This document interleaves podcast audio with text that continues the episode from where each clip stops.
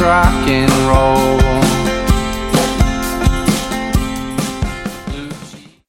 Jusqu'au 30 juin prochain, Vox, Centre de l'image contemporaine, présente l'exposition collective Étant donné. Venez découvrir l'univers de 11 artistes où relevés GPS et montres intelligentes côtoient drones et caméras de surveillance. Leur projet explore de nouvelles façons de regarder le monde pour réfléchir aux possibilités et aux dérives technologiques. Étant donné est une exposition satellite de la 4e Biennale internationale d'art numérique. Jusqu'au 30 juin, au Centre Vox, 2 rue Sainte-Catherine-Est à Montréal, coin Saint-Laurent. La troisième année débute à Poudlard lors d'un événement concert unique. Revoyez le film sur grand écran accompagné d'un orchestre symphonique. Harry Potter et le prisonnier d'Azkaban en concert, les 1er et 12 juin à la salle Wilfrid Pelletier. Billets en vente sur placedesarts.com. Pour sa 12e édition, du 25 mai au 3 juin, le OFTEA Festival d'art vivant propose une programmation des plus audacieuses. Profitez de 10 jours de découvertes en théâtre, danse, performance et nouvelles pratiques artistiques. Venez célébrer avec nous la diversité de la scène émergente montréalaise. Pour tout savoir et découvrir la passe Rush, visitez-nous sur Facebook ou sur oftea.com. Le Festival Chromatique est de retour du 26 mai au 2 juin prochain à l'Ancienne École des Beaux-Arts de Montréal. Installation numérique, réalité virtuelle, art classique, conférences et ateliers en famille. Une foule d'activités présentées à travers les différents volets du festival. Ne manquez pas les deux nuits chromatiques les 26 mai et 2 juin. Un voyage entre rythme house, techno, disco, pop et afro avec Pascal Project, Seychelles, Jesse Futterman, Bonbon Kojak et plus encore. Pour tous les détails, www.chromatique.ca. Pool Hip Hop, c'est ta référence en matière de hip hop sur les ondes de choc.ca. Chaque semaine, entrevues, chroniques, actualités et mix thématiques te seront présentés dans une ambiance décontractée. Le meilleur du hip hop, ça se passe chaque semaine sur les ondes de choc.ca. Bonsoir ou bonjour, c'est Oxpo Puccino et vous êtes sur les ondes de choc. c'est pour ça que ça bouge comme ça.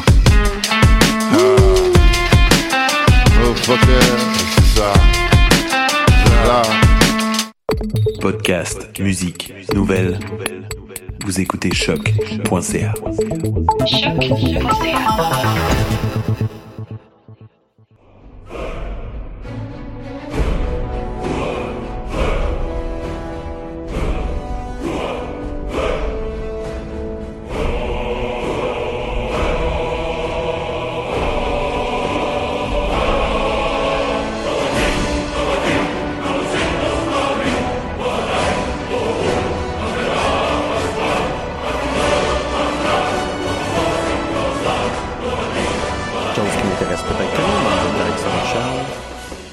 Vous écoutez les choses qui n'intéressent pas. Vous écoutez les choses qui n'intéressent peut-être que nous. Prise 3.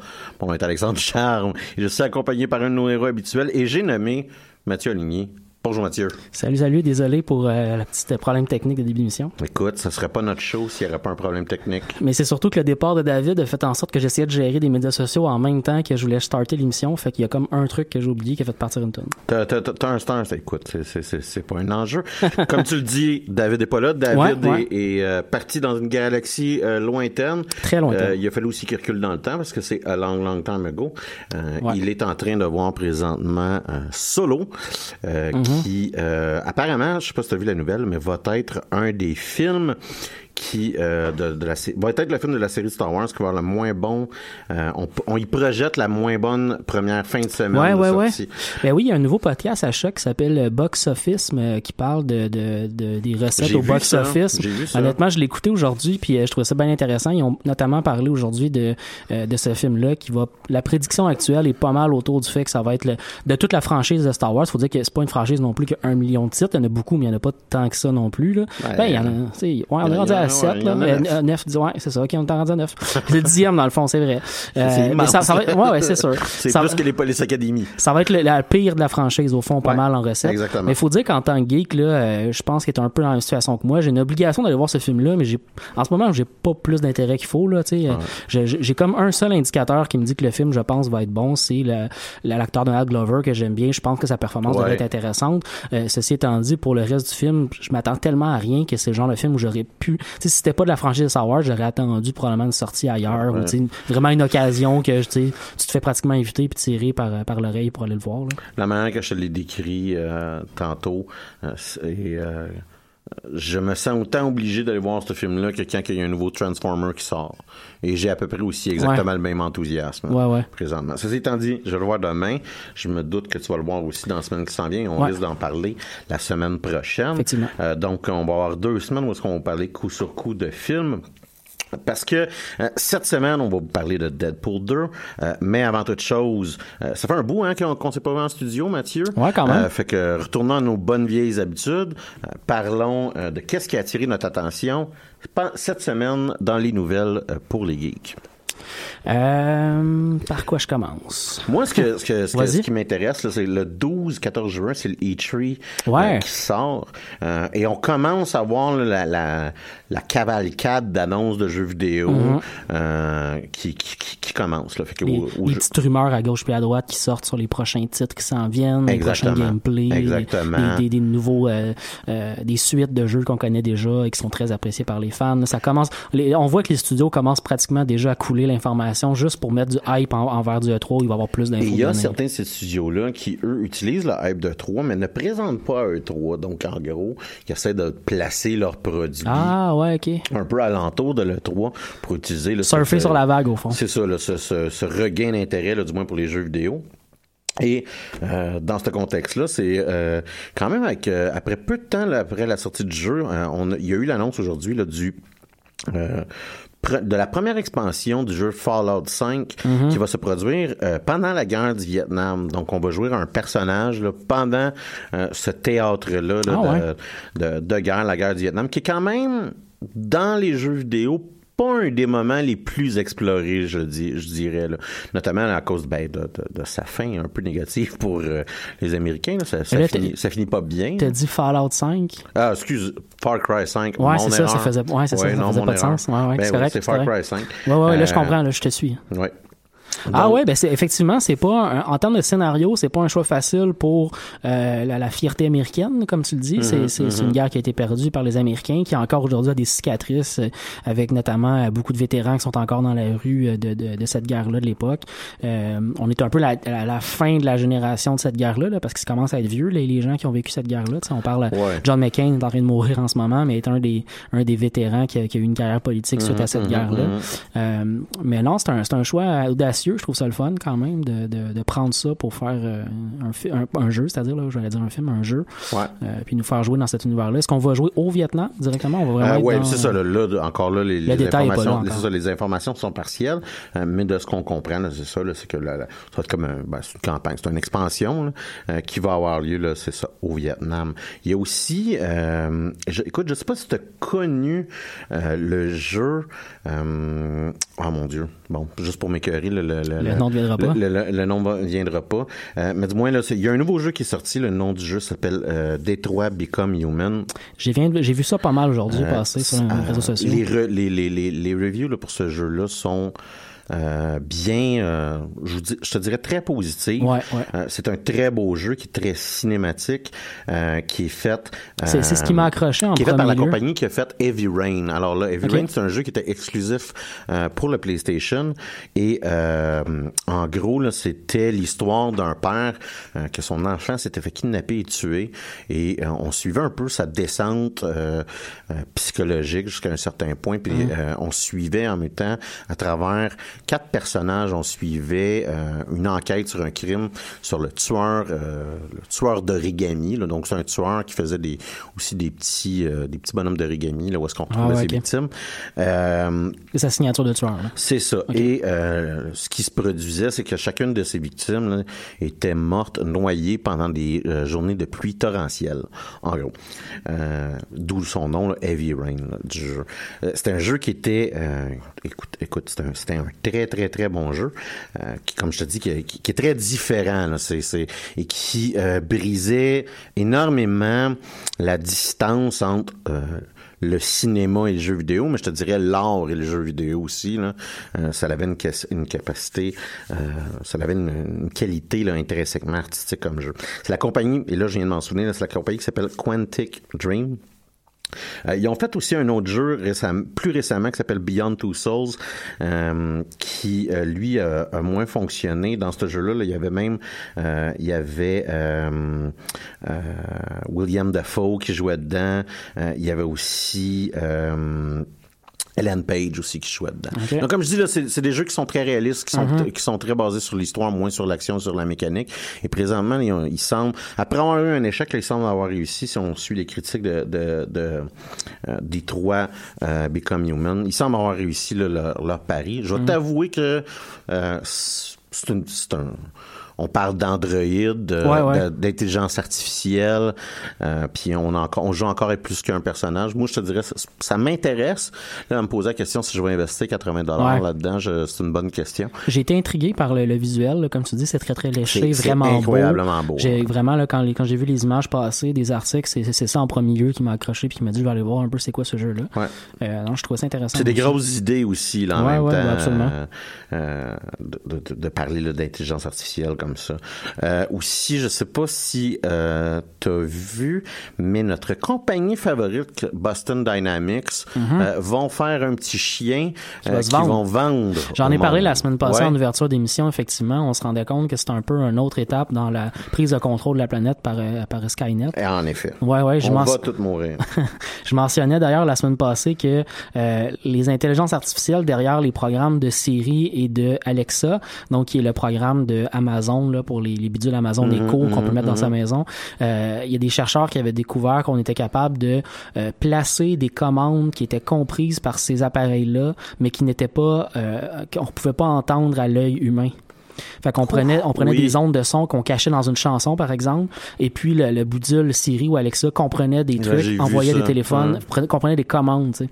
Et ça, c'était assez peurant aussi dans cette même, dans cette même euh, euh, veine-là. Puis je, je rajouterais cette semaine que j'ai vu ça, j'ai vu ça passer dans The Guardian, euh, cette semaine, c'est ça, euh, un- une preuve co- concrète de euh, Alexa qui, euh, qui fait de la, qui fait ce qu'elle veut tout seul, en fait, en gros, là. Euh, une famille de, de Portland, en Oregon, qui a installé ce bidule un peu partout dans la maison parce qu'il trouvait ça bien le fun, mais il était bien attaché au fait de la vie privée quand même. Fait que la compagnie Amazon a quand même beaucoup mis ça de l'avant comme étant c'est quand même un objet pri- Non, mais c'est quand même un objet qui va t'aider à aller sur le web, mais tu contrôles l'objet. En gros, c'est ça le marketing. Là. Ah, Euh, puis il s'est retrouvé que euh, pendant que le couple avait une conversation dans une salle de, de la, de la maison, ils se font ils se font texter, appeler par un de leurs amis qui leur a dit "Hey, shut down votre votre euh, vo- votre Alexa, euh, vous êtes en train de vous faire hacker."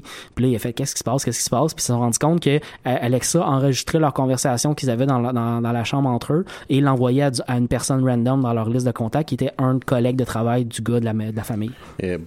C'est assez spécial. C'est comme dans ouais. tout le, tu sais, euh, quand il y a eu l'histoire de Cambridge Analytica qui est sortie, Ouais. puis là, tout le monde a pété un gasket sur Facebook, puis on fait ah ben là, euh, tu sais, euh, faut, faut déliter son Facebook. Facebook fait une évasion de la vie privée. Facebook nous, nous target. Il y a des, il y a des compagnies qui utilisent les médias sociaux pour ça. Moi, j'ai tout le temps trouvé drôle que personne a flashé que Google est à peu près 90 fois plus payé.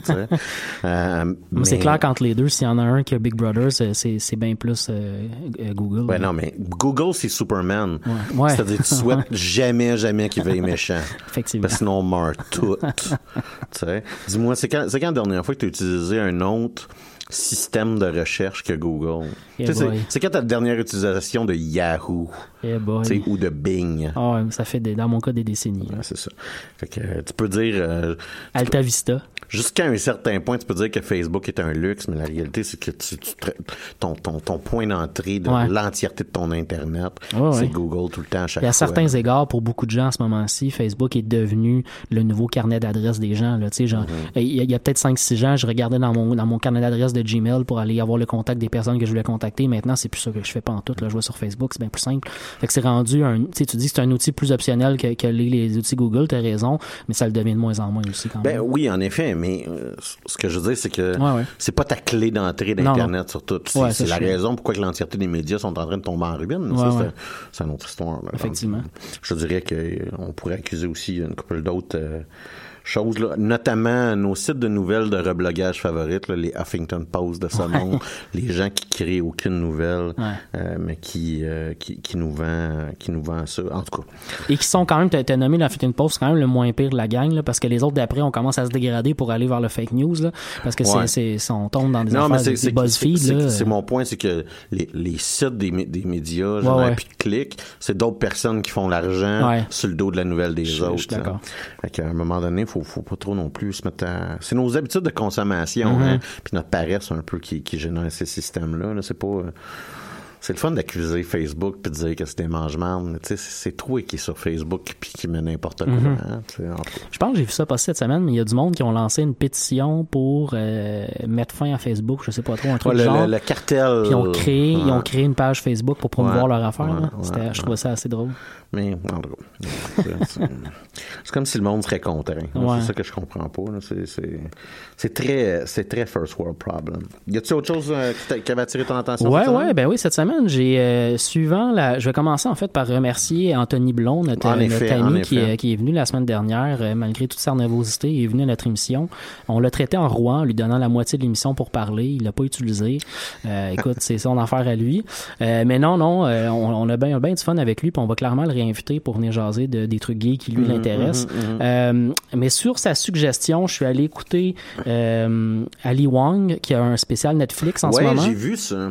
Puis euh, j'ai pas trouvé ça bon. Non? Non. Ah, oh. mais c'est- honnêtement, Oh. c'est c'est une drôle de c'est un drôle de situation parce que euh, je comprenais le schéma comique qu'elle mettait de l'avant, tu sais, je comprenais ses blagues, elles étaient objectivement très drôles. Puis je comprends très bien qu'on peut triper sur euh, le contenu qu'elle nous donne, mais euh, le sujet était était pas du tout du tout visé vers moi pantoute là tu sais j'étais pas le public cible Ah. Euh, ben elle, elle arrive sur scène euh, et l'essentiel de son spectacle en gros c'est parler de maternité c'est ça, c'est qu'elle est enceinte. C'est ça. Ben, elle est enceinte, puis elle vient d'avoir un enfant, genre deux ans avant. là. Ok. Fait qu'elle te raconte tout son premier enfant, en Mhm, mhm. Euh, fait que c'est sûr qu'au bout d'une demi-heure, tu sais, toutes ces jokes, les comprenais, puis je comprenais pourquoi ils étaient drôles, mais c'était pas des affaires qui touchaient ma vie à comme un kilomètre de distance. Fait que Ok. je- je- j'ai juste pas ri, tu sais. Fait que j'ai arrêté de l'écouter le, le spécial, mais c'était quand même un, tu sais, si, si c'est votre tasse de thé ou vous êtes plus dans ce, dans ce style-là, honnêtement, c'est un, un très bon spécial, j'en suis certain. Mais moi, c'était pas du tout ma tasse euh. Par contre, cette semaine, j'ai écouté un film euh, duquel je ne m'attendais absolument rien, puis j'ai eu bien du fun, euh, qui est aussi disponible sur Netflix. C'est The Foreigner, euh, un film de Jackie Chan. Ça fait longtemps que je l'avais pas vu dans un film. puis Eh, je m'attendais, ouais. je m'attendais à focal euh, de sa part. Euh, Jackie Chan et Pierce Brosnan qui joue également euh, son antagoniste un peu dans le film. Euh, en gros, Jackie Chan joue un, un immigrant vietnamien, en fait, un immigrant chinois qui, a- qui, a- qui a fui à partir du Vietnam parce qu'il était nationalité chinoise mais au Vietnam. Il a fui à l'époque de la guerre et il vit à Londres, il est propriétaire d'un restaurant. Au tout début du film, sa fille, son, enfant unique, sa fille meurt de, suite d'une explosion. On apprend que c'est la IRA, donc euh, la- la- l'armée républicaine irlandaise, euh, qui se bat pour que l'Irlande du Nord euh, refasse partie de l'Irlande unie puis pas de- du Royaume-Uni Ouais, qui a fait exploser cette bombe-là. Il se trouve qu'il y a un passé militaire euh, là-bas, Jackie Chan, donc il se met un peu sur euh, les traces de euh, qui a fait, qui, qui a causé ce truc-là, et, et il se met à poursuivre euh, ces criminels-là. Et ce que j'ai trouvé ça le fun, ce que j'ai trouvé le fun en fait du film, c'est que c'était pas, tu sais, mon souvenir des films de Jackie Chan au début des années 90, ça reste des films de kung-fu un peu poche là, euh, dans lequel Jackie Chan joue toujours le même personnage, puis il est un maître de kung-fu caché aux États-Unis, puis euh, il se met à se battre avec des gens tout le long du film, puis il y a pas vraiment d'intrigue intéressante. Mais dans ce film-là, honnêtement, c'était vraiment le fun. J'ai eu bien du plaisir. Pierce Brosnan est vraiment, vraiment bon. Il joue un ancien Écoute, dirigeant. Ce que je veux dire, c'est pas populaire. Vas-y. C'est mon James Bond favori. Oh, Ouais. intéressant. Mais bon, continuons. Ouais, on aura un autre débat là-dessus Ouais, un jour. Euh, mais non, Pierce Brosnan, honnêtement, il joue Mais un... c'est aussi, en même temps, c'est celui de ma génération. hein. Je comprends, oui, ça. je comprends très très bien. Euh, il joue un euh, euh, donc un ancien dirigeant de la IRA qui qui en Irlande du Nord est devenu un politicien. Il essaie de faire en sorte que ses anciens collègues combattants soient soient blanchis un peu par le gouvernement pour réintégrer une espèce de de, de, de, de- de vie publique normale, tu sais, de pas être pourchassé par la police pour des actes qu'ils ont commis pendant Mhm. l'époque de la guerre.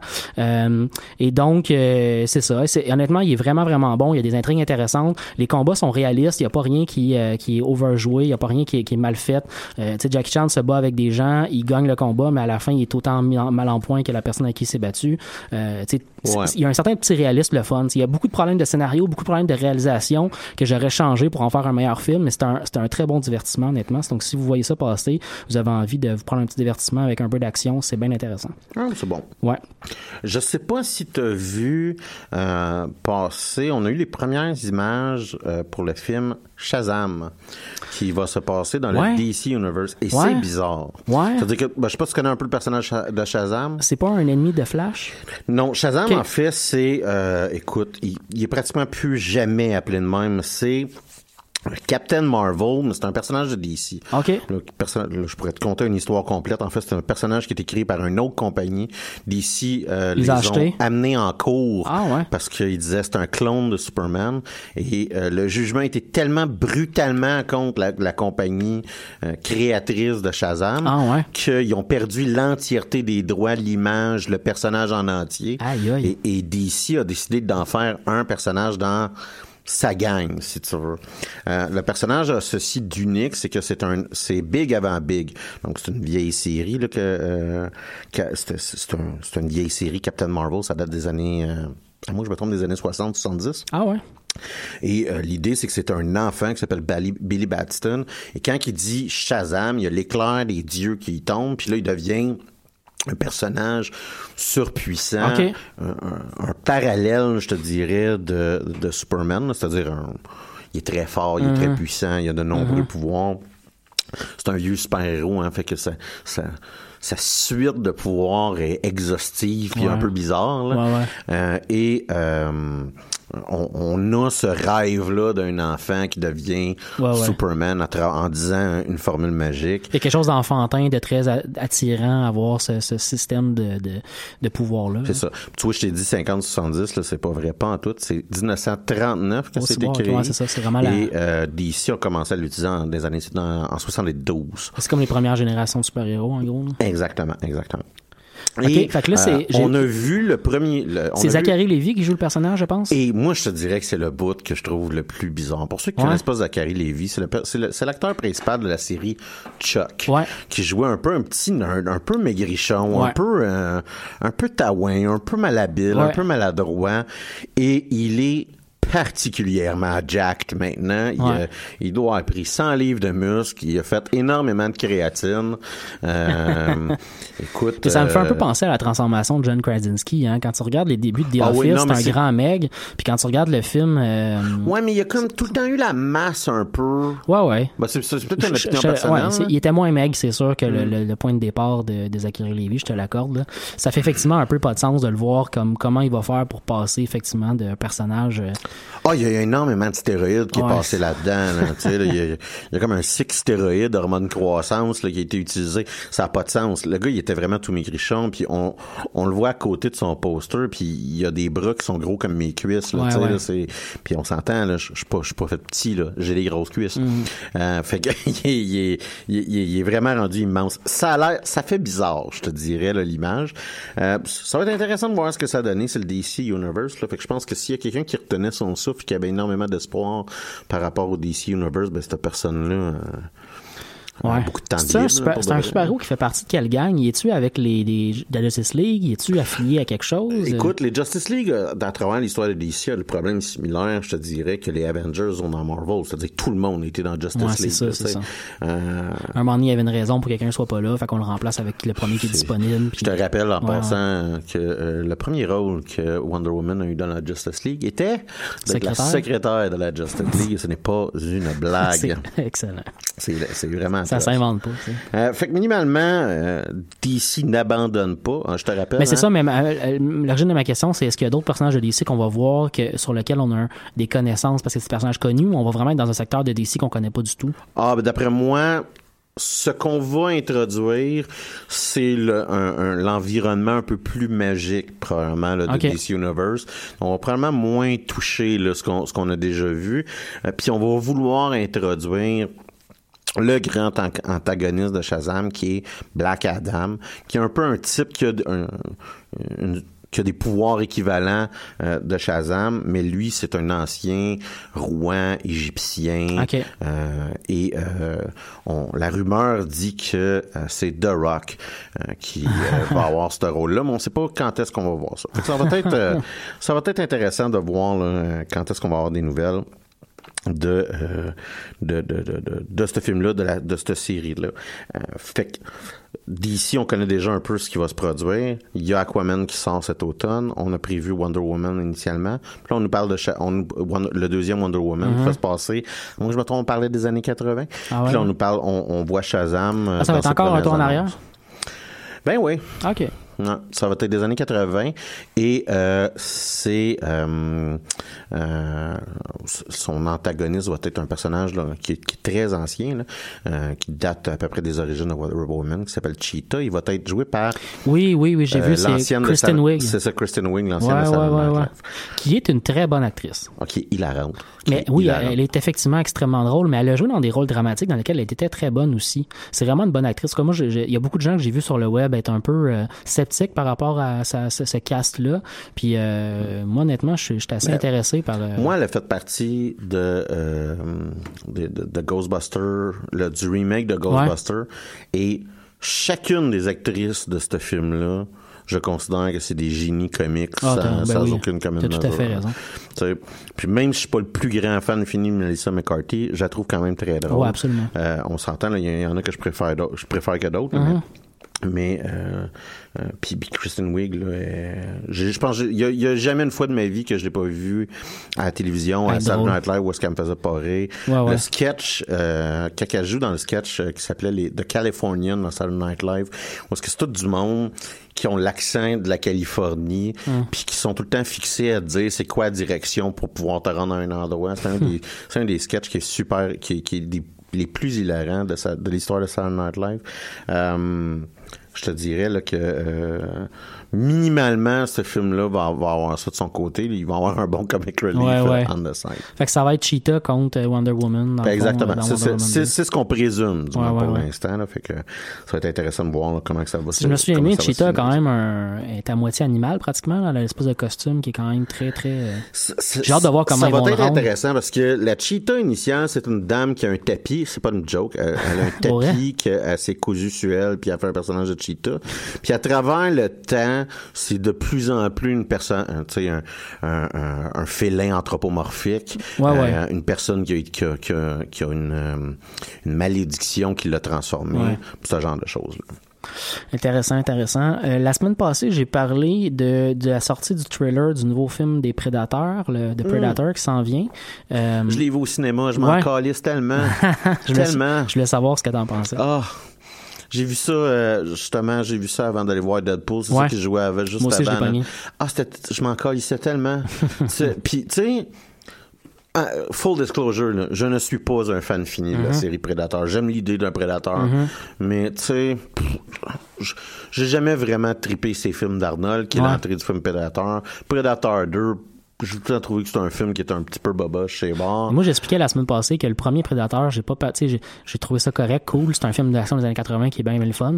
Mais le 2, moi, je l'ai apprécié, je l'ai bien aimé. Je trouvais que c'était une meilleure sci-fi que le, que le premier, par exemple. Ouais, ben, tu sais, t'avais, t'avais aussi un, un- une, une entrée un peu là, dans c'était, c'était quoi la c'était pas juste une bébite qui tuait tout le monde. Ouais, on, ça. on avait une compréhension. Il y avait une- il y avait un une peu de couche de culture de plus sur Exactement. la race. Quand on voit le vaisseau, Ouais. quand on voit les décorations, par Mais il y, a, exemple. il y a une scène aussi à la fin qui est vraiment intéressante. Ouais. Au moment où il réussit à tuer le prédateur, il gagne son pari. Puis là, il y a comme 12 prédateurs qui se déclarent autour de lui. Moi, cette scène-là me fait triper bien raide parce que là, tu vois, OK, c'est une société, c'est pas juste un dude. Pas juste un dude qui a pété un ça. casquette, Il y a là. quelque chose autour, tu sais. Puis j'expliquais la semaine dernière également que euh, j'ai écouté tous les films de prédateurs, tous ceux qui ont fait les dernières années également. Prédateur contre Alien. toutes Ah ouais? les- je les ai- bon? je les ai toutes vues.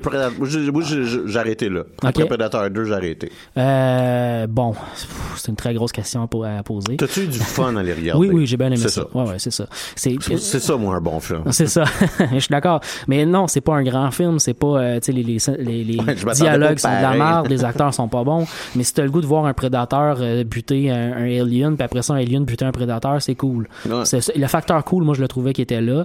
Euh, Il y a un film aussi qui ont fait, je me souviens plus du titre pendant tout, mais il y a- un film de prédateurs qui ont fait aussi euh, il y, a, il y a pas très très longtemps, dans lequel ils ont, ils ont ils ont pris une couple de mercenaires euh, humains, puis ils ont dompé sur une planète dans laquelle il y a des prédateurs. Fait que eux autres, ils se font réveiller avec un parachute, puis ils comprennent pas ce qui se passe. Ils sont sur une planète qu'ils connaissent pas parce qu'il y a comme trois soleils.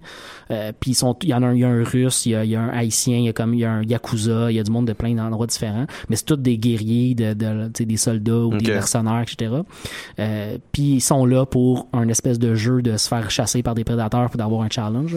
Euh, aussi, même affaire, tu sais, les acteurs sont pas extraordinaires, le scénario est pourri, mais t'as le goût de voir des interactions entre Ah, un prédateur et du monde puis se faire tirer dans une jungle, c'est quand même cool. Écoute, Euh, moi, je vais voir tous les films de Transformers. C'est ça, Je peux ça. comprendre quelqu'un Ouais, qui- qui a envie de voir tous les films de Predator. Ouais, mais, je comprends tout à fait ton, ton, ton dédain un peu du film. J'ai- vu le preview puis j'ai fait ah ça ça si j'étais pas du fait que j'aime les prédateurs puis j'ai le goût de voir comment ils vont ils vont mettre cette culture là dans un autre dans un autre contexte, euh, j'aurais pas tant d'attirance envers le film. Je sais pas si tu te souviens, je me souviens pas si c'était l'année dernière ou l'année d'avant, où est-ce que il y avait le film de Guy Ritchie sur le roi Arthur qui sortait. Tu sais, ils ont Ouais. fait, tu sais, c'est ça, là, le film a comme un ou deux ans, puis c'est, ah, euh, on fait un film sur le roi Arthur. Ouais. Puis tu fais vraiment un, ah ouais. Ouais. Je pense que je m'en calisse un peu un Ouais, film sur le roi ça a- Arthur. ça a été vraiment- pourri, hein, Ouais, non, ouais. ben, je sais pas, je sais que ça, ça a été un fiasco financier, là. Ouais. Mais c'est vraiment juste de se dire, Hein, on a-tu vraiment besoin de ça, se faire faire Mhm. un, un autre, un reboot, un soft reboot de Predator, tu sais? c'est. Ouais, vraiment ouais. quelque chose dont on a besoin. Ah, Ouais. Trouvons d'autres idées euh, intéressantes avec nos sciences. Et exploitons-les. Exactement. Hey, cette semaine, euh, j'ai eu de l'intérêt pour le hockey. Je voulais juste le mentionner, ça m'a Ben oui, cette pas semaine. Québec a gagné. Effectivement. Euh, Pour ceux qui ne savent pas, j'appelle le Golden Knight de Las Vegas, pas Québec. pas Québec. Ouais. Ce qui est aussi un, un beau, un, un synonyme tout à fait acceptable Mhm. euh, pour expliquer le contexte de l'arrivée de cette euh, franchise-là. Euh, non, mais honnêtement, euh, tu sais, j'ai- je suis un peu, euh, j'ai un- peu décroché du hockey cette saison-ci, en partie parce que je suis encore en crise parce que le Canadien a échangé Piqué Souben. C'est, c'est Euh, partagé. C'est je suis comme encore sur cette sur cette vague là un peu puis encore plus cette année où j'ai l'impression que l'échange qu'on a eu est encore pire parce que là on a juste un joueur en déclin devant nous là tu sais qui- Mhm, qui, qui mhm. remplace Piqué Euh, il était blessé la moitié de la saison? Genre, c'est ça. Ouais. Fait que cette année, on a une équipe particulièrement pourrie. Ça m'a comme désintéressé un peu, euh, même du hockey en général. Puis là, de voir en finale de la Coupe Stanley, d'un, une concession Washington euh, qui est jamais allé en finale de la Coupe Stanley, euh, malgré mhm. le fait qu'il y a des joueurs étoiles absolument euh, phénoménales à c'est ça, c'est la l'intérieur de première l'équipe. fois qu'Ovechkin va en, en finale de la Coupe Exactement, exactement. Donc ça, ça, je trouve ça intéressant. Mais en plus, on a devant euh, Washington, euh, Las Vegas, qui, qui est sa, première année. Là. Mhm. Aucune, aucune affaire là. Une équipe complètement Cendrillon. Des, des gens, euh, j'ai vu euh, passer ça sur les médias sociaux cette semaine, mais euh, les paris en début de saison sur la, la présence de, de Vegas en, en finale de Coupe Stanley sont à, étaient à 300 contre 1. Euh, fait que s'il y a des gens qui ont misé là-dessus en début de saison, ils vont se faire un paquet d'argent. Euh, mais non, je trouve ça intéressant. J'aime beaucoup, beaucoup, si vous n'avez pas rien vu des séries un peu comme moi, allez fouiller un tout petit peu. Les, les débuts de match à Vegas sont incroyables. Il y a une Mhm. mise en scène super le fun. Ils ont vraiment travaillé tu, sur... tu, ça- ça- tu comprends que c'est la capitale du spectacle. Exactement. Puis tu vois qu'ils ont travaillé leur marketing en maudit, mais euh, tu sais c'est des Golden Knights, fait qu'ils ont des mises en scène au début de- du spectacle avec un espèce de château qui est construit dans l'amphithéâtre, des chevaliers qui se pichent à la glace. Puis là, il y avait comme un- le bout que j'ai vu, il y avait comme une mise en scène dans laquelle il expliquait que les chevaliers avaient battu le roi, donc les Kings de Los Angeles en première ronde. Ils avaient battu, ils avaient mangé du, euh, du requin, ce qui était les Sharks de San Jose en deuxième ronde.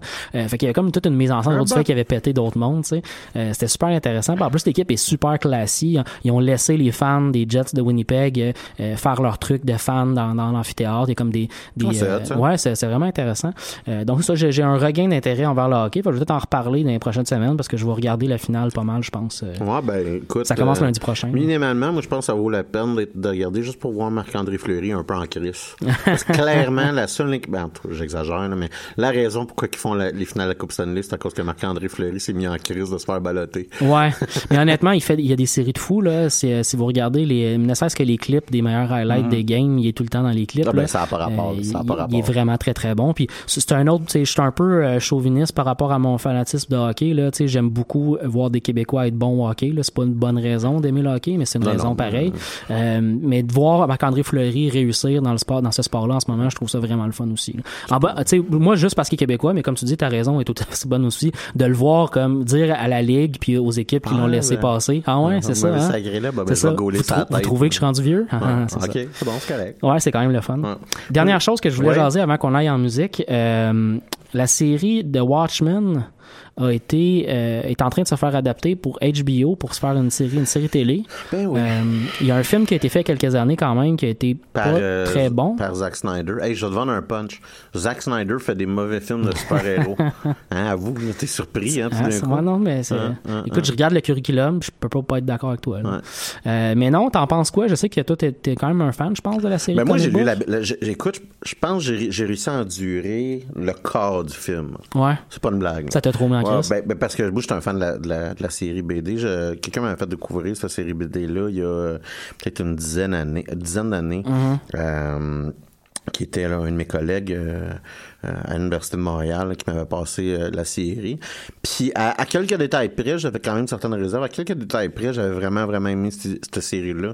Il y a aussi des grosses idées dans cette série-là. Puis il y a des, il y a des très bonnes il y a des très bonnes manières de raconter une histoire. Puis c'est des choses que on enlève euh, quand on quand on change de médium, quand on décide de faire un- d'une BD un film, Ouais. c'est-à-dire que euh, il y a des il y a, il y a un personnage qui s'appelle euh, oui, c'est le docteur, c'est le docteur Manhattan, ouais, Ouais, c'est ça? ouais.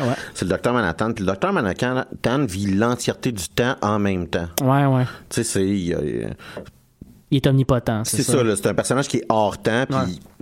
Il voit l'entièreté de, de, de, de, de ce qui est capable de, de, de, de- de- d'exister, de, c'est un, concept qui est difficile, même dans notre esprit, à se mettre en, en image, en action. C'est ça. Euh, fait que de réussir, à, dans ne une- serait-ce que le réussir à mettre dans un médium, qui le comic book, oui, ça a Ben, été fait, c'est déjà un- complexe. Dans hein. un, com mais un comic book, ça se prête quand même Oui, ça se bien à ça parce que c'est des planches qui sont statiques. Ouais. Fait qu'on a comme une meilleure compréhension que Ouais. l'entièreté de ces planches-là, Ben oui, parce qu'à l'extérieur de la planche, dans un comic book, c'est quand même notre imagination qui joue après, tu sais. Ben, T'as la planche, puis après ça, tu joues ton imagination, puis ça marche. ton cerveau fait une pause jusqu'à Ouais. un certain point quand Ouais, tu changes de case en case.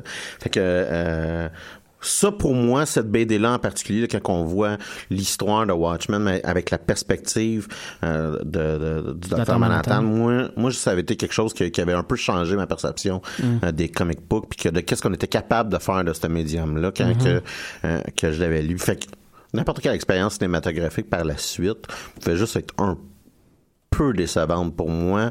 Puis euh, Watchmen peut devenir, tu sais, il y a des éléments qui sont un peu qui sont bizarres quand, mis dans un film ou mis dans une série d'après moi. Ouais. Euh, surtout, tu sais, mettons, t'as, t'as le personnage.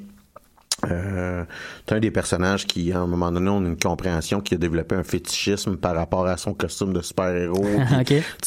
Puis, encore là, je trouve que t'as comme un t'as une moins grande aisance à accepter ce Ouais, propos-là quand tu le vois dans un film Ouais. que quand tu vas le voir dans un dans, dans la BD, du moins là, dans mon cas. là. Moi, je Fait que- connais pas la BD autant que tu peux le- le- la connaître. C'est sûr que moi aussi, le film, j'ai vu que j'ai l'impression quand j'ai vu le film, parce que je connaissais pas la BD, j'ai l'impression qu'on a qu'on m'a présenté un espèce de, de, de, de repas qui avait été fait cinq jours avant, qui était euh, réchauffé mais pas complet. Euh, tu sais, j'avais pas l'impression de me faire donner euh, l'histoire originale devant moi dans, dans un médium où ça fonctionnait. sais. Il y a de quoi dans le film qui me gossait vraiment beaucoup. Euh, j'ai quand même hâte de voir parce que je, je reste que j'accorde énormément de valeur à la, à la chaîne HBO pour la- les créations qu'ils réussissent à faire en médium télévision. Euh, fait que j'ai hâte de voir. Je trouve que c'est un défi intéressant. J'ai hâte de voir le défi comment il va être rempli par HBO puis comment ça va être fait. Ceci étant dit, euh, je suis d'accord avec toi que on- je m'attends quand même à, à un échec là. sais.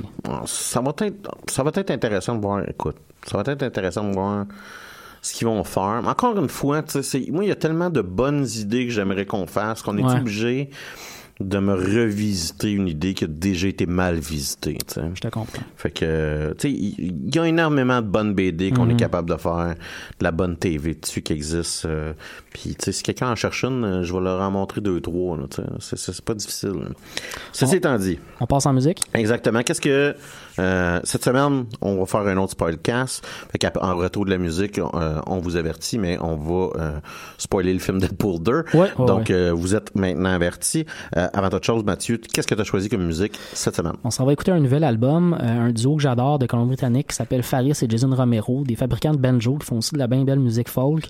Euh, la pièce est également la chanson, la chanson de l'album, donc on s'en va écouter Sweet Old Religion.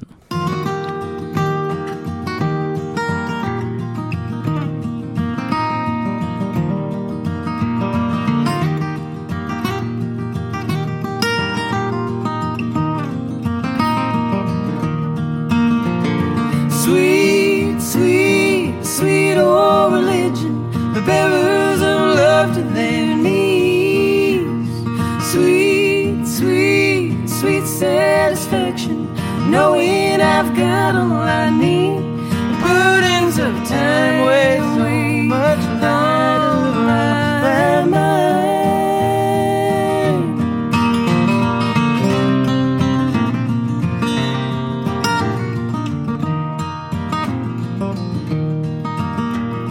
The oldest of stories and the newest of days gives meaning to lovers entwined. Loving is magic, so easily tragic. Sweet, sweet, sweet old religion, the bearers of love to their knees. Sweet, sweet, sweet satisfaction, knowing I've got all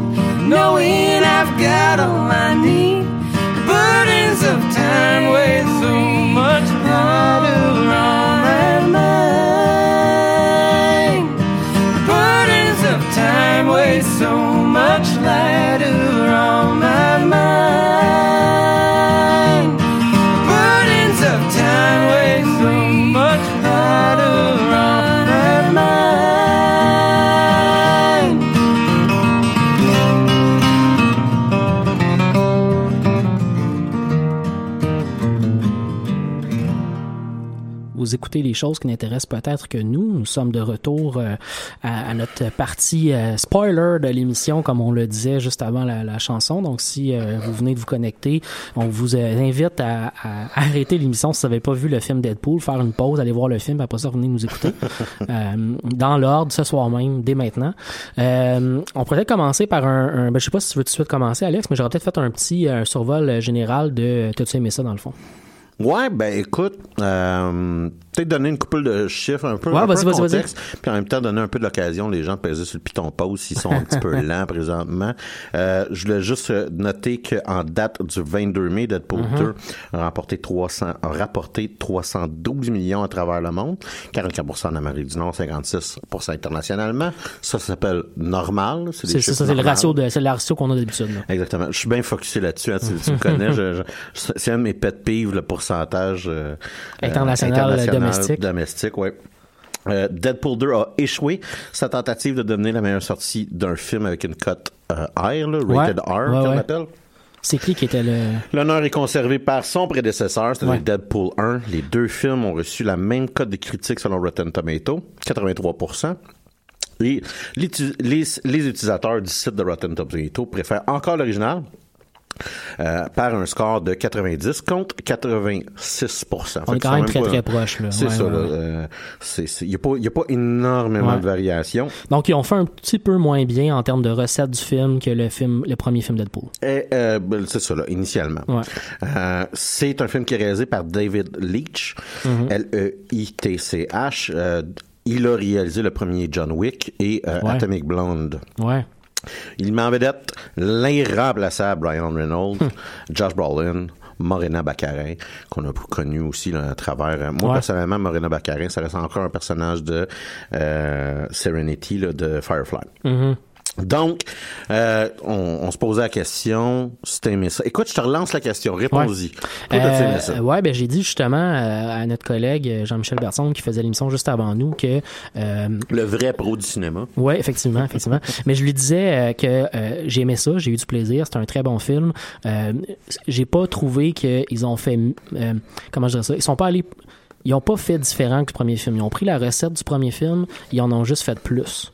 J'ai l'impression qu'il y a eu plus de jokes, qu'il y a eu plus de, de, de Deadpool comme on veut présenter Deadpool dans ces films-là. J'ai l'impression de m'être fait beurrer épais un peu à certains moments dans le film par rapport à, à ce qu'on me présentait. Euh, mais c'est tout le temps bon quand même, c'était tout le temps intéressant ce que j'avais devant moi. Euh, ce qui explique peut-être un peu que le hype, le fait qu'on a fait un peu moins d'argent que le premier film, c'est probablement juste parce que le hype, c'est pas, c'est pas nouveau, c'est la même recette qu'on fait deux fois. Fait que le hype est un petit peu moins grand. Euh, ceci étant dit, c'est, c'est un très très bon film, mais c'est sur la même lignée que le premier. Donc c'est pas moins bon, c'est pas meilleur que le premier. On n'a pas euh, une coche de plus, on a vraiment juste donné ce qu'on, ce qu'on, ce qu'on voulait en gros.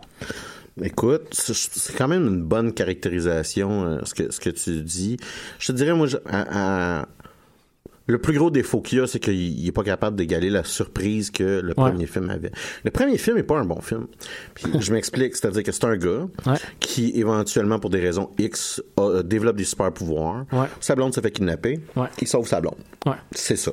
C'est un chevalier qui s'en va sauver une princesse. C'est ça. Euh, il y a la- un ami C'est sim- la- la- l'histoire la plus simple que tu peux imaginer. Il y a un ami qui est euh, un gars qui a une voix bizarre avec un accent bizarre qui est entièrement fait euh, en CGI. Littéralement, c'est Jar Jar Binks. OK?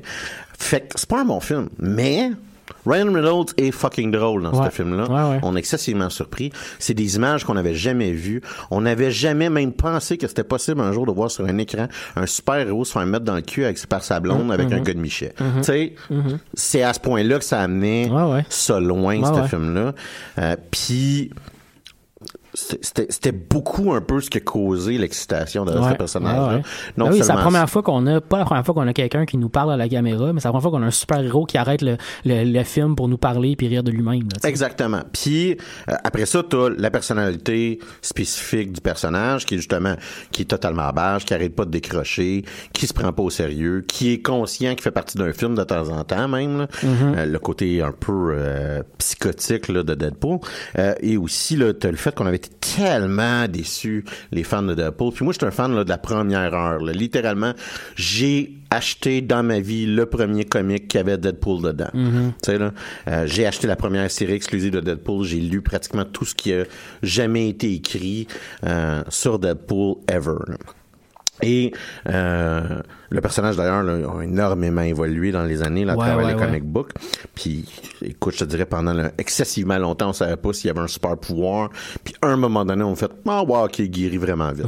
c'était, vraiment ça. Là. C'était pas, c'était, tu sais, à la base c'était un, un ninja avec des katanas. Deadpool, c'était ça qu'il faisait dans la vie. là.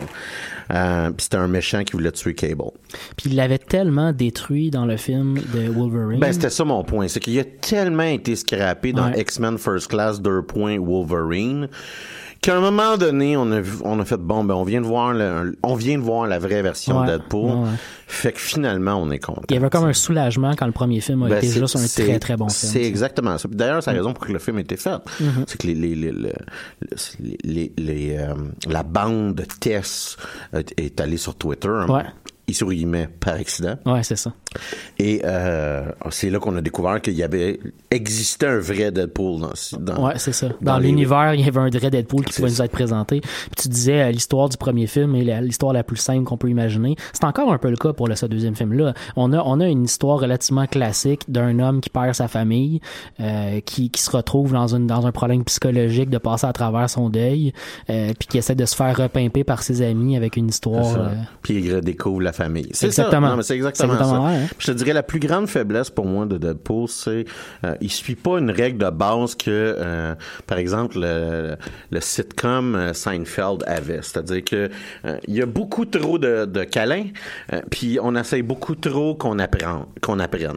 Ah ouais, ok, moi, j'appelle ouais. ça no hugging. C'est la manière que Larry David l'avait déjà mentionné. C'est no hugging, no learning. Ça, Mhm. c'était la base derrière la série Seinfeld. Mhm. C'est-à-dire qu'il n'y aura pas d'émotion, puis on va pas essayer de- de- d'avoir une morale à la fin de l'histoire. Puis malheureusement, si on essaie de nous donner des émotions dans Deadpool, c'est- c'est très fréquent. Ouais. Ça marche. De temps en temps, ça marche. Mhm. De temps en temps, on est un petit peu ému. Puis euh, si on essaie de nous faire comprendre la valeur et l'importance de la famille, euh, c'est aussi un petit peu trop fréquent. Fait que moi, je ouais. dirais, on beurre un petit peu épais, euh, puis de temps Je en peux te temps... donner des exemples avec ce que tu dis ou tu veux Ouais, qu'on ben, vas-y, vas-y, vas-y, vas-y. Ben, je m'en allais dire, moi, tu sais, un, un exemple de, de, de bout où on essaie de me donner un peu trop de, de sentimental, puis je m'en crisse complètement, c'est toutes les interactions pratiquement entre Deadpool et Colossus. Tu sais, à chaque fois qu'on voit Ouais, Deadpool, son ami. c'est son ami, t'es mon ami, Colossus veut rien savoir. À chaque fois, je trouvais que c'était trop, c'était trop, tu sais, juste trop. Mm. Alors que toutes les interactions qu'il y a entre, euh, il y a un couple, euh, il y a un couple euh, lesbienne dans, dans Ouais. le film. Je, je sais pas c'est quoi le nom de la deuxième fille là, mais euh, la fille avec les cheveux roses. C'est Yukio, puis Bon. euh, c'est Yukio et Negasonic Teenage Warhead. Yukio, à chaque fois qu'elle a- à partir du moment où elle rencontre Deadpool pour la première fois, puis tout le reste du film, à chaque fois qu'ils se voient, ils se saluent les deux. Puis ça, c'est une petite interaction sentimentale que moi j'ai Mhm. salut trouvé. Wade, salut Yukio. Ouais. Ça, ça me fait rire, mais à mourir de rire tout Ouais. le long du film. Ouais, ouais. Ça, ça, je trouvais que c'était une connexion sentimentale qui a marché à 100%. Mais comme tu dis, il y en a certaines qu'on s'en crisse, mais il y, en a tellement qu'on qu'on nous met un par le fond qu'on n'a pas le temps de dire, ah, je t'en crisse qui m'a qui m'a donné ça. Il y en a juste un autre après qui arrive, puis tu fais, ah, ça c'est cool.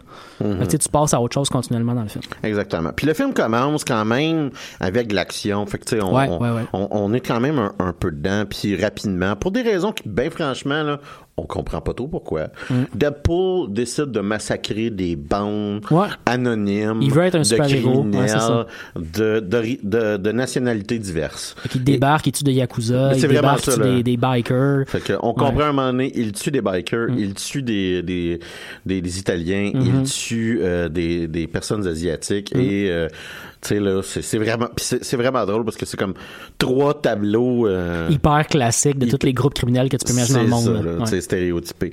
Et à un moment donné, il pseudo échoue et euh, il s'en va puis il s'en va revoir euh, sa, sa copine qu'on a rencontrée euh, dans euh, le, le premier film qui s'appelle dans le film son, son nom son nom le nom du personnage c'est Vanessa c'est qui est joué par Morena Baccarin.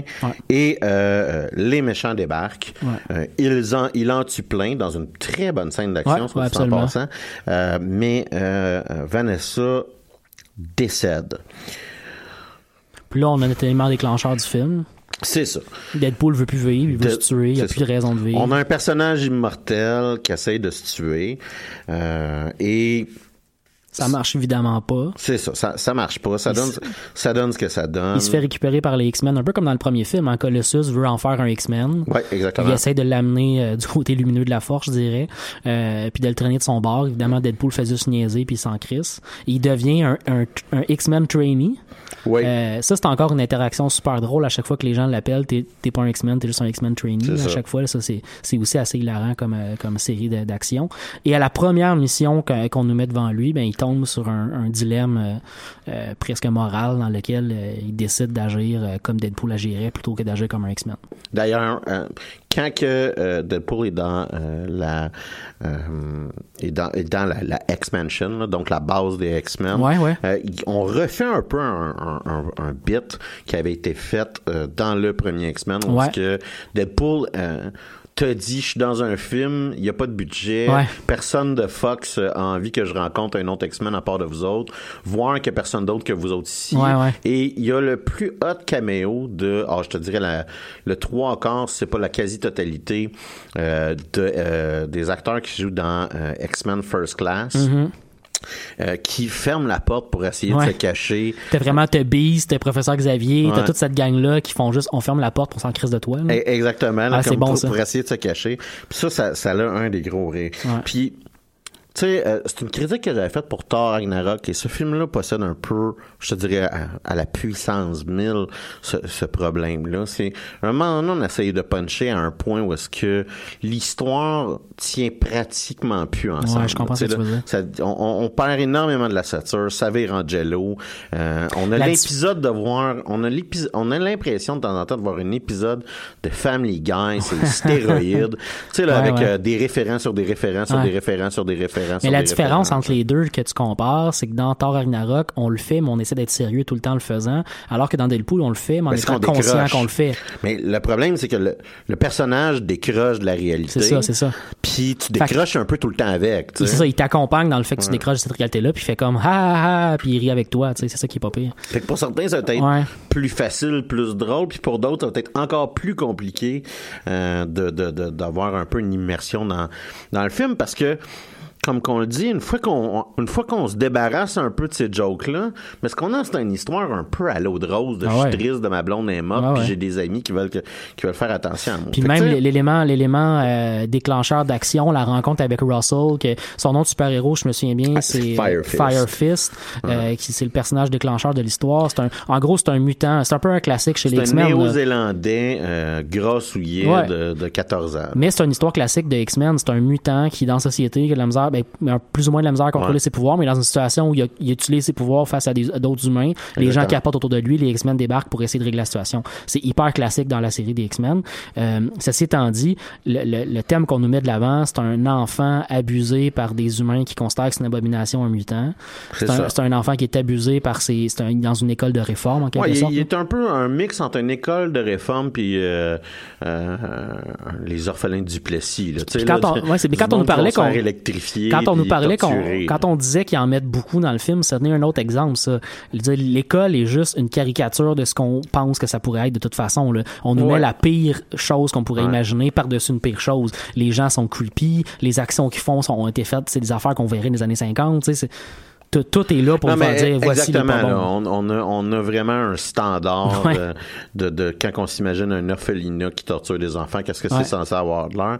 Euh, puis jusqu'à un certain point, n'importe quel être humain qui passerait cinq secondes devant la, la, la, la, la façade de ce bâtiment-là le fermerait Ouais. juste faire comme non, je suis désolé, mais c'est significativement trop dégueu comme endroit. Fait qu'on a ce personnage-là, Russell, euh, qui, qui, est, qui est fâché. Il y a comme une petite sorte de prise d'otage. Encore là, on rentre dans quelque chose de classique. La Ouais. police essaie euh, l'encercle avec des guns. Lui, menace des gens avec ses pouvoirs. Ouais. Son pouvoir, c'est que ses mains, il shoot du feu.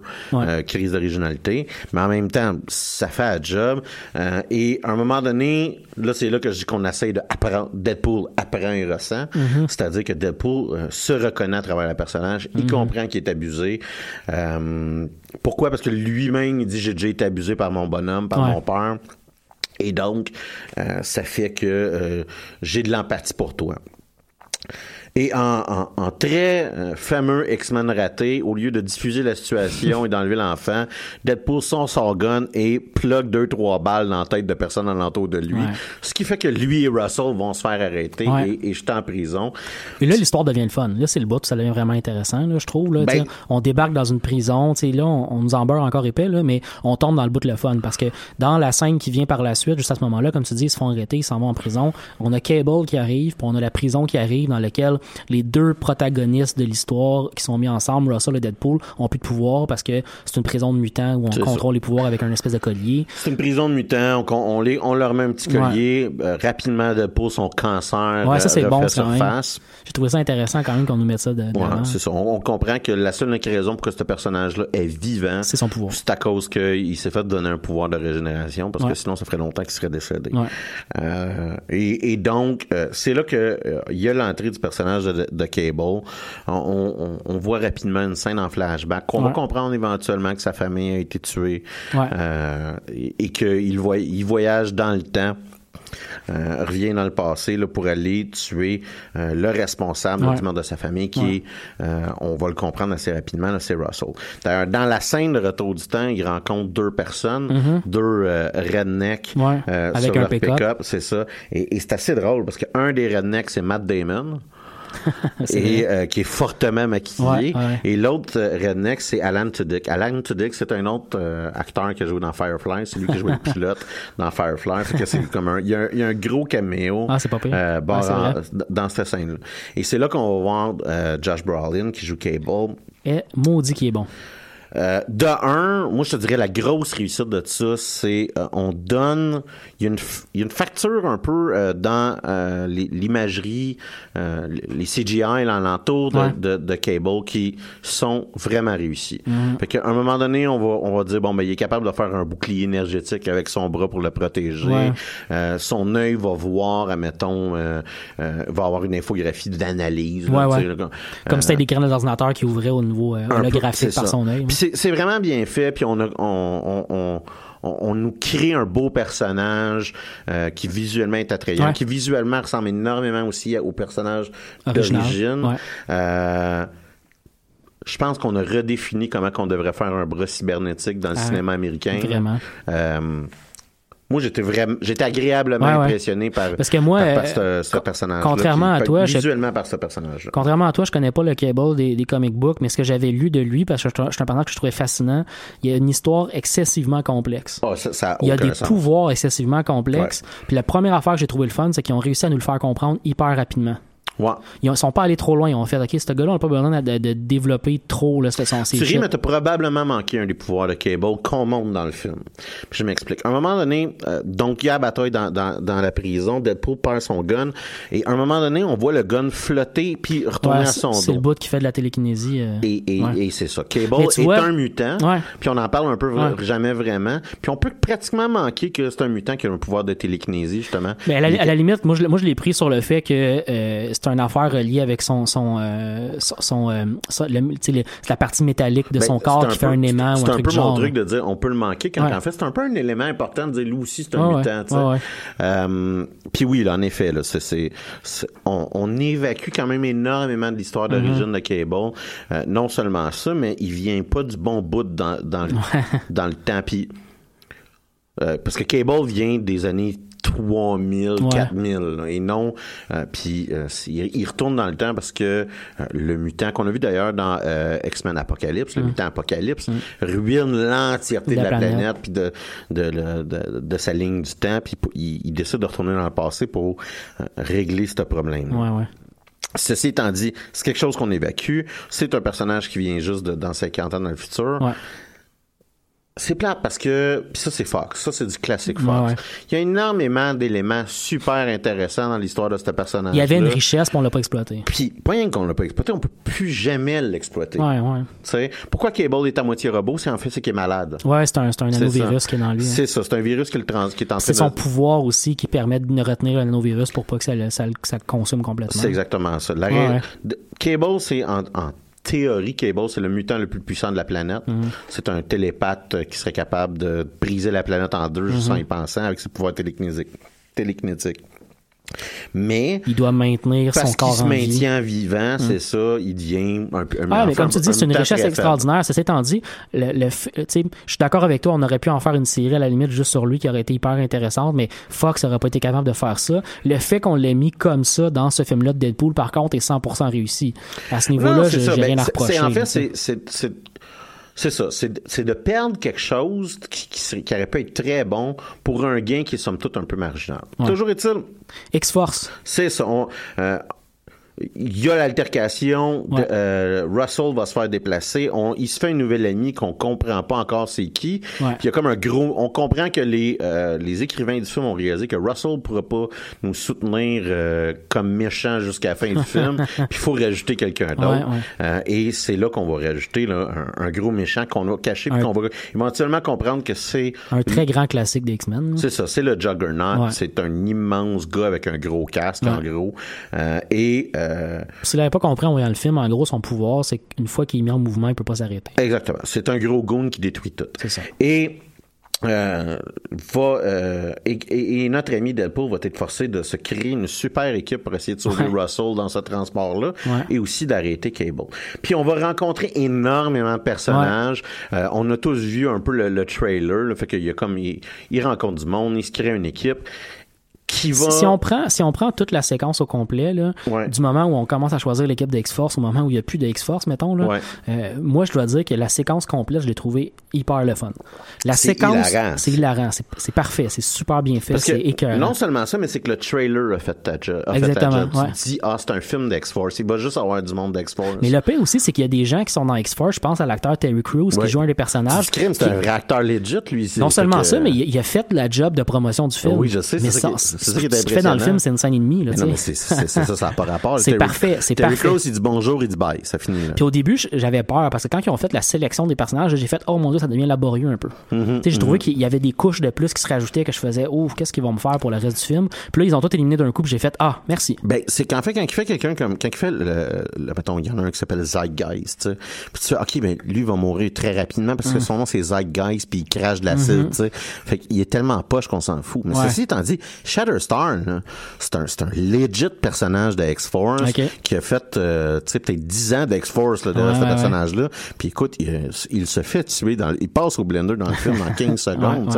Euh, il y a un humain par rapport, puis on connaît, Euh, on- encore là, on l'a tout vu. euh, Peter, Pete? C'est ça, P- Peter. Puis tu dis, bon, ben lui, il va rester parce que c'est un. Non, non, non, non, il passe dans un Ah, wood c'est- chipper. Euh, Il se fait crisser de la selle dessus en fait avant. oui, c'est vrai. ça. La moitié de son corps est juste. Terry. Crews se fait rentrer dedans par un boss, la merde. Et ceci étant dit, il y a un personnage qui reste, Ouais. c'est Domino, Honnêtement, qui est joué par euh, Zazie Beats, qui euh, est, est quand même excellente dans le film. Vraiment, on en avait parlé un peu. Elle est très euh, charismatique. Là, Ah oui, absolument. L'actrice était écœurante. Oh, ouais. On en a parlé un peu avant de Domino parce que tu nous avais présenté ce personnage-là. Tu avais un, un énorme intérêt envers le personnage. Tu l'as beaucoup Ouais. aimé dans la série Ouais. X-Force. Puis ce que, moi, ce que j'en avais compris, c'est un peu, c'est un peu une grande réussite du film, je trouve, parce qu'on a parlé de Cable, comment son pouvoir était difficile à mettre en place dans le film, puis de l'expliquer, puis ils l'ont super bien fait en le faisant très simplement. Puis ils font la même, même, même, recette avec Domino. Son une pouvoir. fois. Je te dirais qu'il aurait pu faire un meilleur job tout le long du film. Ouais. Mais il y a une séquence où est-ce qu'on on nous explique son pouvoir, puis on dit elle est loqueuse. Puis t'as même Deadpool qui dit ben on se donne un un pouvoir. poche. Ils en font une joke qui dure un beau bon bout de temps dans le film, puis ça te permet de comprendre le pouvoir parce qu'ils le mettent en place. Exactement. Tu parles de la scène avec euh, le, le, le camion euh, où elle est dans le camion parce que C'est ça. ça, ça, une elle a, réussi à elle-même, a, réussi tout seul par une suite, une séquence parce que excessivement chanceuse, C'est coup juste- sur coup, ouais, sur coup, ça. sur coup, sur coup. Puis c'est vraiment bien fait. Euh, c'est un peu comme, euh, tu sais là, les, les euh, comment t'appelles ça, là, les, les trucs là, tu fais comme glisser une petite bille, puis là ça touche plein d'affaires, puis ouais. euh, il y a un nom pour ce, pour ce genre de machine là. Mais c'est un peu comme ça, là, tout bouge. Mais tout comme son nom elle, c'est comme un domino. Là, ça, exactement, exactement. Et tout tombe en place Ouais. pour qu'elle puisse réussir à, à- à, minimalement là, contrôler le véhicule. Euh, Là, rendu là, euh, encore là, il y a, il y a un conflit, puis c'est là qu'on révèle le Juggernaut. Ouais. Puis c'est là qu'on, on- lentement mais sûrement, là, on, on nous amène un peu vers, vers leur dernier acte du film, euh, qui va euh, se faire précéder d'un, d'un- d'une grosse scène qui se veut très comique, où est-ce que Deadpool va perdre, va se faire fendre en deux. En fait, avant qu'on aille vers ça, Domino par rapport au comic book. Euh, je te dirais, il y a, y, a, y, a, y a une. Le personnage de Domino est un personnage qui est albinos avec une patch noire. Euh, ses yeux présentent. Là, le personnage qu'on a, c'est un personnage qui est euh, afro-américaine Ouais. et qui semble être atteint d'une variation là, de ce qu'on appelle le, le vitiligo, là, Ouais, qui ouais. est une décoloration La peau. blanchâtre qui, euh, c'est ça, de la peau. En fait, c'est une euh, maladie chronique de l'hypéderme. Puis c'est euh, une, une maladie euh, auto-immune. Puis elle a, elle a, elle a deux yeux de couleurs différentes, je me C'est ça, elle a aussi. deux yeux, elle a deux yeux de couleurs différentes, elle a de- comme des un- un- le même spot que le personnage origi- original a alentour d'un œil, mais qui est pas totalement parfaitement circulaire, euh, puis qui est euh, qui est blanc. Le personnage est vraiment bien réussi, Mhm. il est bien fait, le visuel euh, fait vraiment la job. C'est un beau personnage. Ouais. Visuellement c'est un beau personnage, puis je te dirais c'est le plus grand mérite de, Mhm. de ce film-là par rapport à, à- à ces personnages, c'est qu'ils sont tous intéressants à regarder comparativement, mettons, d'un film d'X-Men. Ouais. Ils sont tous habillés, tous pareils en kit de hockey cheap Ouais. Ouais, là, je suis d'accord. Euh, Puis ça, c'est con, mais c'était quand même assez important pour ce type de bonhomme-là, là, tu sais, Mhm. ce type de, de, de personnage-là. Tu le disais, la scène finale arrive. euh, puis on, on a quand même une interaction le fun. Je trouve qu'en termes d'action, la scène finale est quand même le fun, c'est intéressant. Ouais, t'as, t'as la Euh, grosse, t'as la grosse scène d'humour aussi où est-ce que euh, Deadpool euh, a ses petites jambes de bébé. Ouais, ouais, t'as raison. Puis on essaie de nous pousser à la coche un peu plus drôle, Ouais. un peu plus. Moi, ça a pas marché dans mon cas. Euh, honnêtement, j'ai trouvé qu'on a juste repris. On a essayé de pousser plus loin la scène du premier film où il y a une petite main. Ouais. Puis là, j'ai fait, ouais, je l'ai déjà ri dans le premier film. Puis j'y tiens pas, OK? C'est ça. Mais cette scène-là est probablement drôle s'il y a un pénis de bébé. Ouais. Mais on a, on a clairement pas un pénis de bébé dans, Ouais. sa- Non, c'est dans la scène. Puis, tu sais, arrêter vraiment too much, puis j'aurais pas vraiment pas voulu la voir Ouais, dans ce contexte-là. Mais tu réalises qu'ils ont eu une idée, puis ils étaient pas capables de l'exécuter, Ouais. puis ils auraient dû abandonner l'idée rendue là. Je suis d'accord. C'est plus, tu sais, Ouais, ouais. fait que je suis pas en train de dire ce film-là manque un pénis de bébé, loin de là. là. Mais Mais ça aurait si été ça, la vraie ont, joke, Ils ont eu une idée de joke, puis ils ont réalisé qu'ils pouvaient pas l'exécuter, puis ils, l'ont- ils Ouais, auraient dû l'abandonner. t'as raison. C'est ça. Scène finale, on a quand même beaucoup d'actions qui est mis en place. Tu as parlé de Juggernaut qui est en action. Euh, Il y a aussi quand même euh, Russell qui est en action pas mal aussi. En gros, l'intrigue finale, ça reste de on veut ramener Russell du côté lumineux de la force. Euh, non, C'est mais vraiment c'est ça, c'est vraiment, ça. là. C'est hyper, Par hyper le pouvoir classique. de l'amour et de la famille. Exactement, une affaire hyper, hyper, hyper classique. Bon, on en arrive au point où, euh, bon, Colossus contre, contre euh, Juggernaut, on a fait une joke sur le fait que ça allait être un gros combat de CGI, let's go combat de CGI. Ça, moi, j'ai trouvé ça vraiment bon, puis ça m'a aidé, parce que je, je commence à être un peu en tanné des combats de CGI versus CGI, tu sais. Euh, les bons combats, je trouve que c'est au Ben, il, est moins... bien, il est bien exécuté quand Il- même. ça, mais il est bien exécuté, mais en plus, le fait de rajouter une joke de plus, ça m'a comme enlevé la pression de je vais-tu aimer ce combat-là? Ça a juste fait. pourquoi, il est bien- c'est pourquoi il est bien exécuté? Vas-y. Parce que c'est pas des personnages agiles. Ouais, c'est vrai, vraiment ça. vrai. C'est que c'est lent, Ah c'est ouais. délibéré. C'est un peu la même règle que je te disais quand que je te parlais de euh, euh, Pacific Rim. Ouais, ouais, ouais. Les combats de CGI, ça fonctionne quand c'est des gros goons qui se bûchent, T'as raison. pas quand c'est des ninjas qui Ouais, flippent. Ouais, ouais. Ça, c'est, fréquemment, là, ça, tu vas remarquer là, que c'est, c'est ceux que t'apprécies. Ouais, ouais. Mhm. Mais écoute, c'est ça. D'un côté, euh, on essaie de, de- d'empêcher que Russell commette son premier meurtre. De l'autre côté, on essaie d'arrêter le Juggernaut. Ouais. Euh, l'entièreté des personnages qu'on vous a présentés, c'est la grande scène finale. Ouais, l'entièreté ouais. des personnages qu'on vous a présentés sont là. Domino, Cable, euh, qui sont redevenus amis à travers Ouais. euh, après avoir négocié avec euh, Deadpool et ses jambes de bébé. Mm-hmm. Et euh, de l'autre côté, euh, Yukio, Negasonic Teenage Warhead euh, et Colossus sont euh, joints et sont devenus les alliés de Deadpool. Mm-hmm. Et c'est là qu'on on a le feeling, ah, c'est ça qu'X-Force a de l'air, Ouais, ouais. finalement. Euh, et c'est ça. Et on, on nous embarque dans une série de fins qui, sérieusement, fait passer les fins de Return of the King comme quelque chose de bref. Donc, en gros, Deadpool va mourir pour que, finalement, Russell comprenne que c'est pas bien tué en essayant de le sauver et en prenant une balle pour lui. Et là, il va revoir sa euh, blonde qui est décédée, Ouais. euh, qui va lui dire non, c'est pas encore ton temps. Ouais. Euh, et là, la tension est supposée d'arriver. Puis là, j'aimerais ça juste rire de cette scène-là, mais j'ai eu des larmes aux yeux, fait que c'était pas si poche que ça. Fait qu'ils ont quand même, avec moi, ils ont réussi à, à scorer ouais. quand même la note émotive qu'ils voulaient. Et là, Cable revient dans le temps, Ouais. sacrifiant sa seule unique manière de retrouver sa famille. Mm-hmm. Cable revient dans le temps pour sauver Deadpool euh, avec un maudit gugu, tu sais, un, un gugu par rapport Ouais. de le- la patente, le cadeau que Deadpool a donné à sa blonde. Là, finalement, Cable, il il l'avait volé à, à Deadpool, puis là, il l'a caché sur Deadpool pour arrêter la balle. Tu sais, la patente par rapport, ça n'a aucun sens. Mais je trouve ça le fun qu'il l'ait fait de manière plus complexe que Cheapass, parce qu'il aurait pu le faire Cheapass de, il réapparaît dans le passé, puis il fait juste le pousser, puis il évite la balle. Alors qu'il l'a comme fait de manière complexe pour faire fitter ça avec le fait qu'il prend encore la balle sur lui. Donc, ça marche avec Russell. Ouais, t'as- pas tort. Là, rajouté mais- un élément de plus pour tirer la sauce encore. Ouais, c'est ça. Mais, mais quand. Ouais. Puis après ça, on a la scène post-crédit. Oui. Qui est Deadpool ré- réussit à réparer le gugu qui voyage dans le temps de Cable. Mais le premier élément que j'ai trouvé le fun là-dedans, c'est qu'on a juste, on a comme fait une joke sur notre propre fin. Ça, on est en train de dire, hey, on a, notre fin est, est un peu cheapass, on est retourné dans le temps, puis tout le monde est encore en vie. Hey, on va le faire encore plus Ouais, loin. ça, on va exagérer, On ouais. pousse la joke, tu sais. Tu sais, rendu là, t'as pas nécessairement. Bon, ça, t'as pas tort. Ça, c'est le bout de le fun que j'ai trouvé, là, parce que ça reste un peu cheap ce qu'on fait à la fin, sais. On refait un retour dans le temps, puis on fout la merde du film. Ce qui Ouais. fait qu'une fois que t'as vu cette, cette scène de post-crédit-là, t'as l'impression, est-ce que le film s'est vraiment passé? C'est pas clair, là. C'est là que t'as un moment de dire Ah, mais c'est X-Force. Ouais. Et Fox essaie de trouver une autre franchise parce que ils réalisent que leurs films d'X-Men, ben, ils sont pas bons. c'est vraiment ça en plus. là. Puis, Ah ouais. Malheureusement, si on regarde les revenus que Deadpool a eu, je sais pas s'ils vont réussir. Ça, c'est un... Mais de toute façon, euh, Fox est supposé fusionner avec, des- avec Disney. Ah, il y a un problème parce que Comcast essaie d'empêcher ça en Ouais, ouais, achetant ouais. Ça va peut-être être beaucoup Fox plus long que prévu, là, Ouais. mais euh, il y, a- il y a éventuellement cette chose-là qui va arriver qui fait que l'Empire sera pas, sera pas le même Empire, peut-être. Bon, ben franchement, là, entre souhaiter genre un monopole euh, d'une compagnie versus souhaiter un monopole d'une autre compagnie, je sais pas si c'est vraiment une bonne affaire de souhaiter ça. Juste parce que j'ai envie de voir Wolverine dans un film Ouais. The Avengers, je pense pas que c'est une bonne idée tant que ça.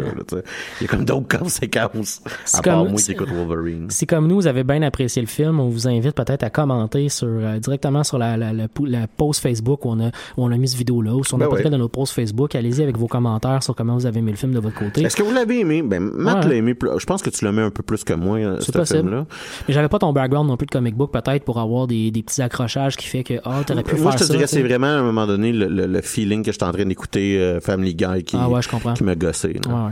Ouais. J'ai- eu ce gossage-là aussi à un moment donné, mais j'ai comme décidé d'arrêter de gosser. J'ai décidé de faire. À un moment donné, j'ai fait Ah, il y a beaucoup de jokes par-dessus des jokes par-dessus des jokes. Puis j'ai décidé de faire Hey, fais juste les rires. Puis là, j'ai embarqué comme ça. Écoute, sais-tu moi ce qu'est-ce qui a ruiné Deadpool 2 pour moi? Hmm? Infinity War. c'est vraiment ça. Parce que Infinity War, écoute, j'ai été jeté à terre. Ouais, ouais. J'ai vécu de quoi. Puis je suis sorti un peu émotivement drainé de je ce film-là. Puis par son sérieux, puis par... Mais moi, je l'ai pris justement comme la version comic relief de, de- du film sérieux de l'autre bord. tu sais. Ouais, mais euh, c'est très rapidement. Juste parce qu'à un moment donné, j'avais réalisé que le premier Deadpool, je l'avais aimé, mais tu sais, qu'il y avait une structure très simple. Ouais, ouais. Puis très rapidement, je disais, ah ouais, ok, c'est le pouvoir Hey, il nous de reste juste 30 famille. secondes pour la fin de l'émission. Fait que je vais, je vais vous inviter à liker notre Ouais. page si c'est pas déjà fait, si vous nous écoutez. Faire à attention au commenter, pouvoir de la famille. à commenter nos posts Facebook aussi. Puis euh, cette semaine, on sera pas au, au Cherrier pour aller prendre une bière, mais on vous invite, comme on le disait, à nous écrire quand ça vous, en- vous tente de venir nous rejoindre. Ben on vous souhaite une excellente semaine. puis On se retrouve jeudi prochain pour une autre édition de Les choses qui n'intéressent peut-être que nous. Música